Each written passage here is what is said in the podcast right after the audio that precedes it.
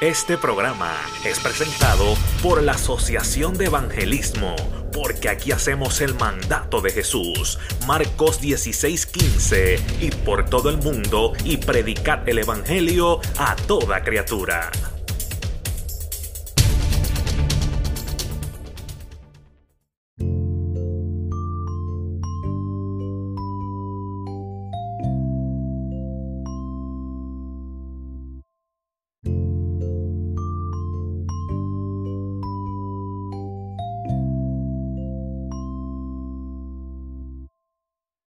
The unrighteous are justified before God by faith alone in the victory of the cross of Jesus.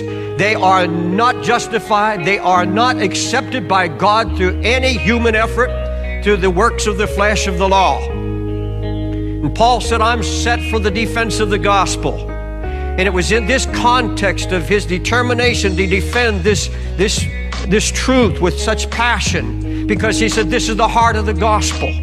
This is the very heart of it. You give up on this point, you have no gospel left. And he says it was in defense of the gospel that he said, I will fight any deviation from the heart of this gospel.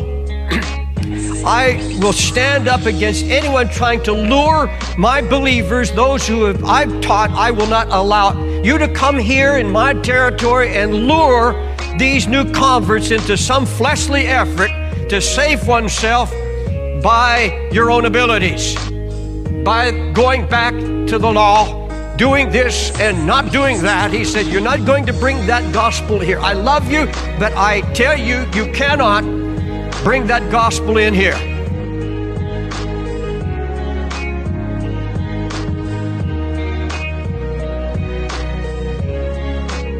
Problem with this idea of working out your own salvation beating down your flesh, mutilating yourself, trying, trying, trying to be holy.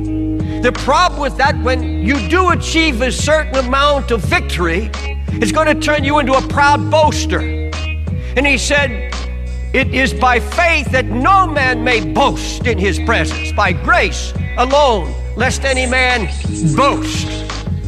This is the problem with Christians today who who, who say if I, I just try a little harder, if I can just dig down deep into my innermost and find some kind of inner strength that I've not yet found, if I can just go down deep inside my guts and pull some kind of strength out of my own being, I can lick this thing.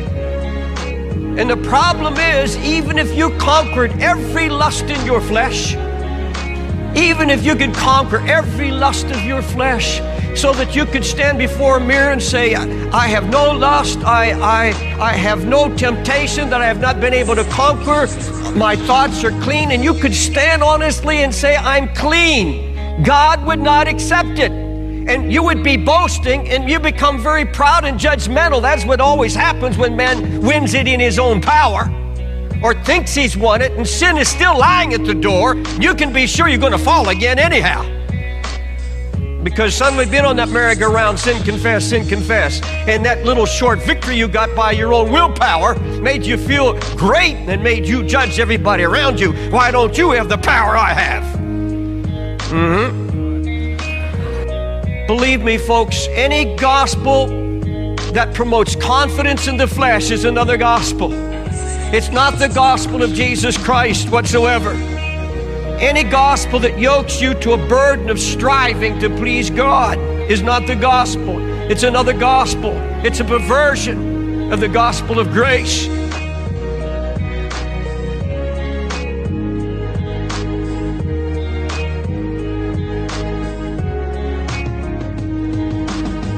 On this issue, no, on this issue of holding fast to justification by faith alone and not by human works and human ability.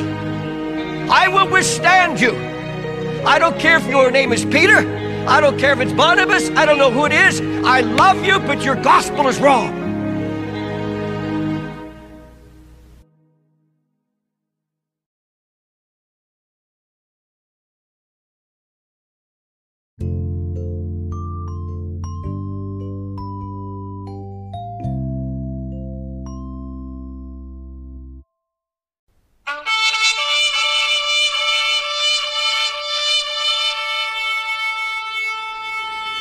Este programa fue presentado por la Asociación de Evangelismo. Hebreos 4:12. Ciertamente, la palabra de Dios es viva y poderosa y más cortante que cualquier espada de dos filos. Penetra hasta lo más profundo del alma y del espíritu, hasta la médula de los huesos y juzga los pensamientos y las intenciones del corazón.